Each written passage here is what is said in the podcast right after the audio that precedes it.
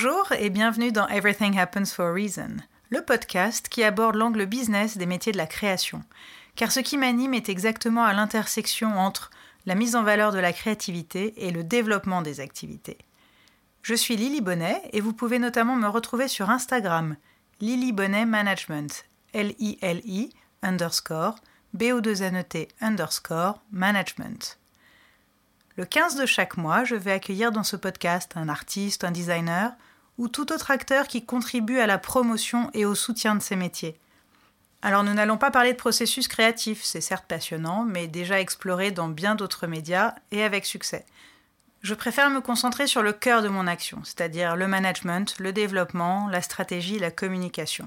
En bref, comment la magie opère behind the scenes. Certains sont des clients, d'autres ne le sont pas encore, en tout cas, ils partagent la créativité au sens très large, et surtout j'aime qui ils sont et ce qu'ils font.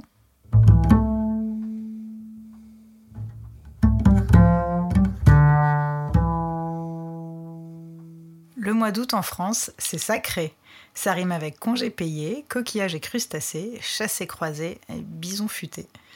Mais pour les indépendants, bah, c'est généralement un mois vide, à zéro, et qui peut donc être assez angoissant. Certaines personnes paniquent même à l'idée de s'arrêter car la reprise est incertaine, des, projets sont pas forcément bouqués à la rentrée ou c'est un peu trop lointain, et on a tendance à croire que si l'on se met en jachère, cela induit la mort de notre activité. Mais non, bien au contraire. Tout comme notre propre rythme circadien, notre business continue évidemment à prospérer, même quand on ne s'y attelle pas 24 heures sur 24. En tout cas, c'est le but. Personnellement, j'ai intégré dans mon business plan dès le début que le mois d'août serait un mois inexistant, et je le vis donc plus sereinement. Je suis officiellement off en août. Mais ça ne veut pas dire que je ne fais rien de mes journées, car en bonne hyperactive que je suis, ce serait l'angoisse totale. Et puis surtout, en tant que maman, les vacances ne sont pas de tout repos. Mais je dois dire que je les attends. Et surtout, j'ai hâte de partager finalement même ces temps de repos, euh, de se reconnecter à la nature, prendre le temps de faire les choses, de se poser, se reposer, ensemble, en famille. Et ça, c'est le vrai goût des vacances pour moi maintenant. Et quand on est euh, salarié, bah, c'est vrai que les, vacances, on les attend euh, avec beaucoup d'impatience. Et je dois dire que je les attends un peu moins qu'avant, mais c'est vrai que j'ai un job maintenant bah, qui est énormément tourné vers les autres. Et c'est important bah, pour moi de retrouver aussi justement du temps pour moi, euh, de m'octroyer des vrais moments de repos.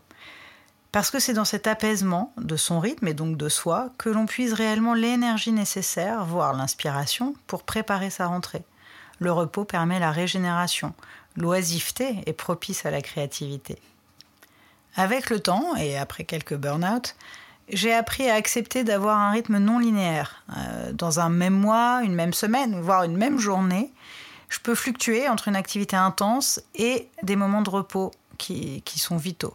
Et c'est OK. Mais finalement, c'est en août que je me l'autorise pleinement. Car bah, à peu près tout le monde en France est à ce rythme ralenti de farniente, de dolce vita.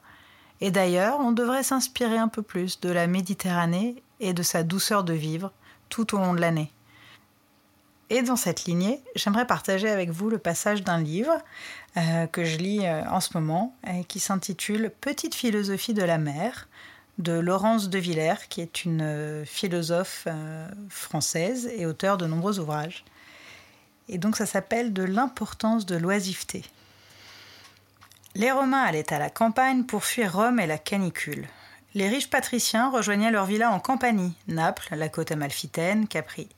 Ils nous ont ainsi donné le riche exemple d'un art de vivre, celui de l'osium. Cette période bénie, passée à faire uniquement ce qui est inutile, mais qui élève l'âme et nourrit l'esprit. Lecture et philosophie, méditation et conversation entre amis. L'osium, qui donnera oisiveté, s'oppose radicalement au négocium, aux affaires, à tout ce qui occupe et préoccupe, à cette vie d'horaire et d'agenda, faite d'obligations et de contraintes. Mais nous avons perdu cet héritage romain. Nos vacances et même nos retraites ou nos week-ends sont encore pour nous du négoce, nous soumettant à l'injonction de faire quelque chose, d'être pleinement occupés. Ni les unes ni les autres ne changent profondément notre rapport au temps. Nous cherchons toujours à remplir le moindre intervalle par une activité. Ne disons-nous pas d'ailleurs, en parlant de nos congés, que nous avons fait l'Irlande, l'Islande ou un stage de déconnexion macrobiotique Tout est travail, tout est occupation. Pas étonnant que, sitôt rentrés, nous soyons happés par le rythme frénétique du bureau. Nous ne l'avons tout simplement pas quitté. Le principe romain de l'osium était tout autre. Ce temps libre n'avait rien à voir avec nos loisirs actuels, lesquels empruntent bien davantage au négocium.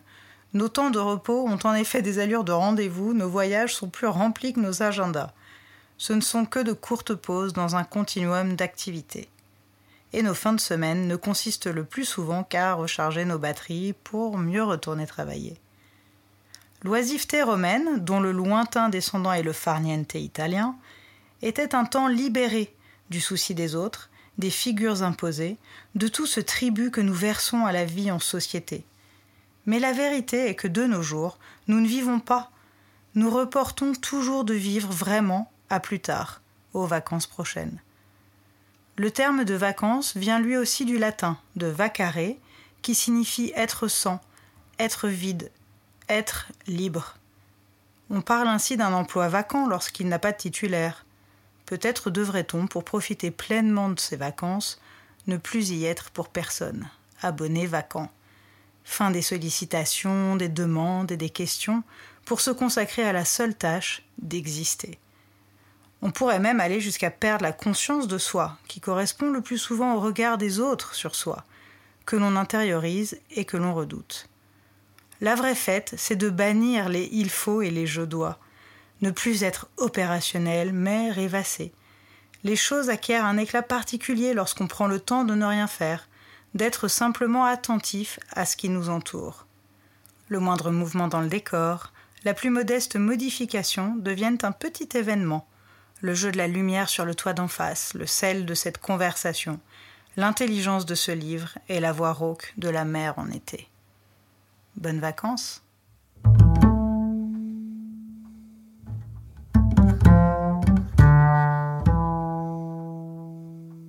Merci d'avoir écouté cet épisode. J'espère qu'il vous a plu et qu'il vous aura donné envie de le partager, voire de le réécouter.